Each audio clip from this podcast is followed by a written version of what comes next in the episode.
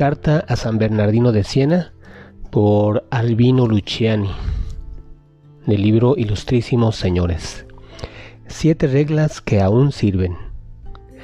Querido Bernardino, el Papa Juan apreciaba tanto tus sermones escritos que quiso proclamarte doctor de la Iglesia, pero murió y hasta el momento nada se ha hecho. Qué pena. Pero lo que el buen Papa apreciaba no eran tus sermones en latín, estudiados, pulidos, bien divididos, sino tus sermones en italiano, tomados de viva voz, rebosantes de vida, fervor religioso, sentido del humor y sabiduría práctica. Acariciaba quizá el propósito de nombrarte doctor sonriente, junto al melifluo Bernardo, al angélico Tomás, al seráfico Buenaventura, al consolador Francisco de Sales. Pensaba que en un tiempo en que se emplean palabras difíciles, erizadas de ismos nebulosos para expresar hasta las cosas más fáciles del mundo, sería oportuno poner de relieve al fraile que había enseñado. Habla claro, de modo que quien te escuche marche contento e iluminado y no deslumbrado y todo menos deslumbrados se quedaron ante tus hermanos profesores y estudiantes de la Universidad de Siena en junio de 1427. Les hablaste del modo de estudiar, les propusiste siete reglas y concluiste, las cuales siete reglas, si las observas fielmente, en poco tiempo te volverás un hombre o una mujer de provecho. Con tu permiso y abreviándolas y domesticándolas, intento ahora evocar tus siete reglas para los estudiantes de hoy los cuales son gente buena y simpática, pero no corren ningún peligro de quedar deslumbrados, por la sencilla razón de que quieren hacer por sí mismos su propia experiencia de las cosas. No quieren recibir ni de ti ni de mí modelos de comportamiento que huelen a moralismo a un kilómetro de distancia, y probablemente no leerán estas líneas, pero yo las escribo igualmente, te escribo a ti. También Eunadi escribió los sermones inútiles y sin embargo a alguien le habrían resultado útiles. Bien, primera regla, el aprecio. Uno no llega nunca a estudiar en serio si primero no aprecia el estudio. No llega a formarse una cultura si antes no estima la cultura. Un estudiante dobla la espalda sobre el libro. Tú escribes. Muy bien. Así no te hierve el cerebro, como a esos otros jovenzuelos que en vez de leer libros no hacen sino frotar el asiento. Ama los libros, así entrarás en contacto con los grandes hombres del pasado. Les hablarás y ellos te responderán. Te escucharán y tú les escucharás y obtendrás de ello gran placer. ¿Qué será en cambio del estudiante en paro? Será como un cerdo en la posilga que come, bebe y duerme, será un don nadie que no hará nada en la vida. Entendámonos, para una auténtica cultura hay que apreciar también, además de los libros, la conversación, el trabajo en grupo, el intercambio de experiencias. Todas estas cosas nos estimulan a ser activos y no solo receptivos. Nos ayudan a ser nosotros mismos en el estudio, a comunicar a los otros nuestras ideas de manera original. Favorecen la atención respetuosa hacia el prójimo pero que no disminuya nunca nuestra estima por los grandes maestros. Ser confidentes de grandes ideas vale más que ser inventores de mediocres, decía Pascal. Quien sube sobre los hombros de otro ve más lejos que él, aunque sea más pequeño.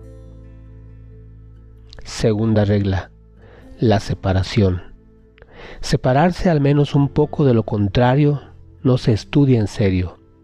También los atletas deben abstenerse de muchas cosas, el estudiante tiene algo de atleta y tú, querido fray Bernardino, le has presentado toda una lista de cosas prohibidas. Eh, aquí se extraen, aquí solo dos. Malas compañías y malas lecturas.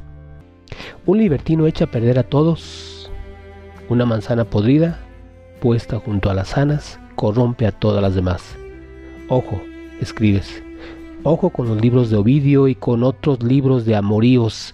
Dejando en paz a Ovidio, hoy hablarías explícitamente de libros y fotonovelas indecentes, de películas, de droga, de violencia, de sexo, pero conversarías intacto el siguiente apóstrofe. Cuando tú, padre, tienes un hijo estudiando en Bolonia o donde sea y oyes que se ha enamorado, no le mandes más dinero. Llámale a casa, que no aprenderá nada, como no sean cancioncillas y sonetos y versos de amor y luego será un parásito en casa. Eficaz remedio este de cortar las provisiones, pero hoy ya no resulta. El Estado sustituye, si es necesario, a los padres dando al universitario un préstamo al honor, becas o un salario adelantado. Mm, queda aún una esperanza, que el estudiante se aplique, por propia iniciativa, el remedio del saltimbanqui. ¿Lo conoces? Subido en una silla, el saltimbanqui enseña una caja cerrada a los campesinos que le rodean, atónitos y con la boca abierta. Un día de mercado. Aquí dentro, dice, está el remedio más eficaz contra las patadas de mula.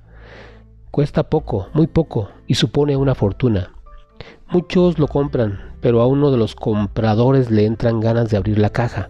Con gran sorpresa, no encuentra sino dos metros de cuerda. Levanta la voz para protestar. Oye, este es un timo. Nada de timo, responde el charlatán. Tú aléjate de la mula a la distancia de esta cuerda y verás cómo no te puede dar una patada.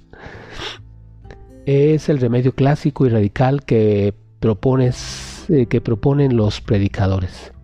Vale para todos, especialmente para los estudiantes que se encuentran hoy expuestos a mil peligros. Separación. Separación de todos los mulos que dan patadas morales. Tercera regla, tranquilidad. Nuestra alma es como el agua. Cuando está tranquila es como el agua remansada, pero cuando está removida se enturbia. Por lo tanto, si se quiere aprender, profundizar y recordar, hay que tranquilizar y dejar reposar la mente.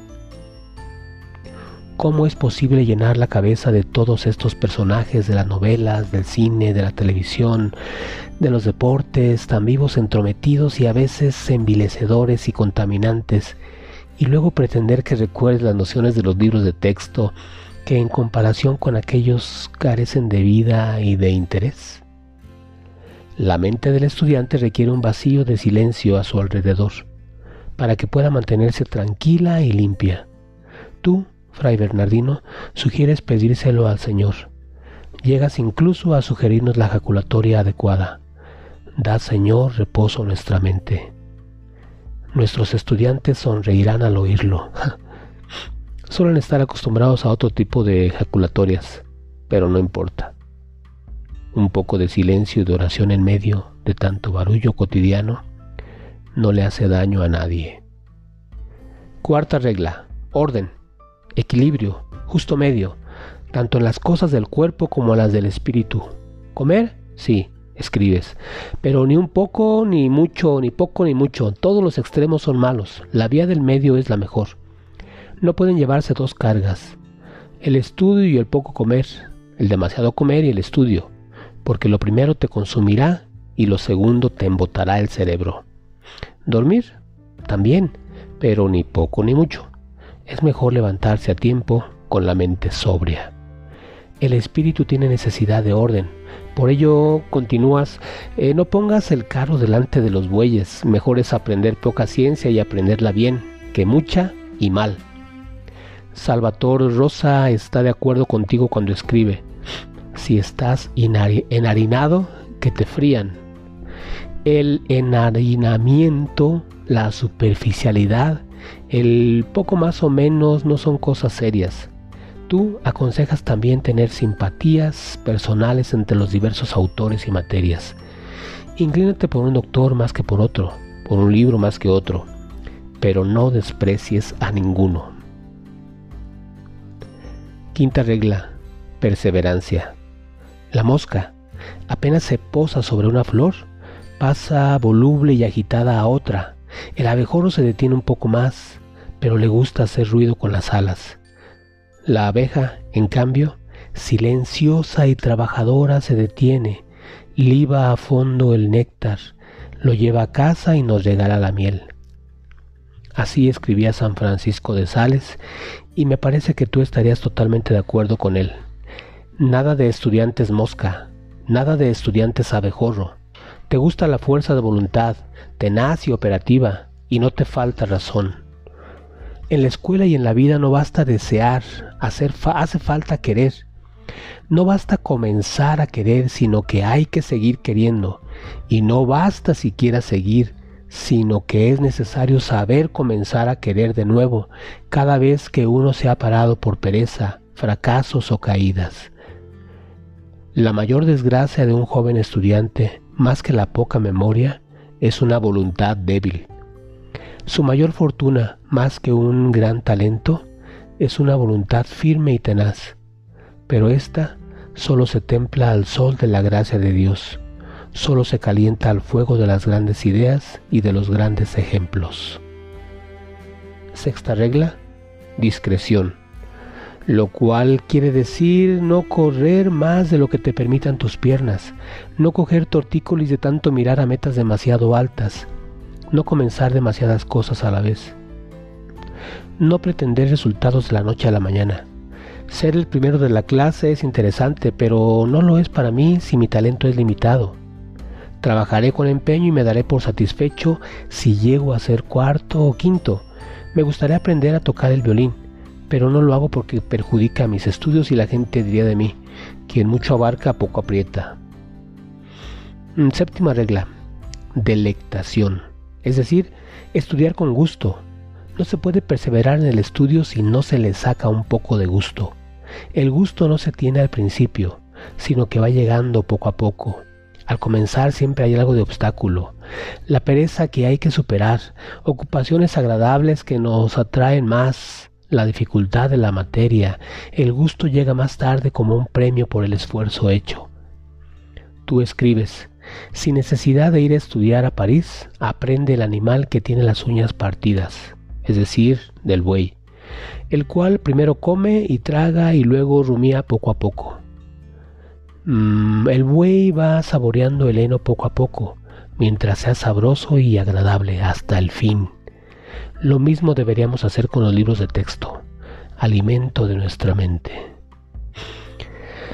Ah, querido San Bernardino, Eneas Silvio Piccolomini, paisano tuyo y papa con el nombre de Pío XII, escribió que a tu muerte los señores más poderosos de Italia se repartieron tus reliquias a los pobres de Siena, que tanto te querían, no les quedó nada de ti. Les dejaron solo el asno sobre el que montaste en ocasiones, cuando te sentías cansado de tanto viajar en los últimos años de tu vida. Las mujeres de Siena vieron un día pasar al pobre animal, lo pararon, lo esquilaron y se quedaron con aquellos pelos como reliquia. En vez del asno, yo he esquilado y desplumado, echándolo a perder, uno de tus bellísimos sermones. Estas plumas, esta lectura, ¿las llevará todas el viento? ¿Habrá quizá alguien que recoja alguna? Septiembre de 1972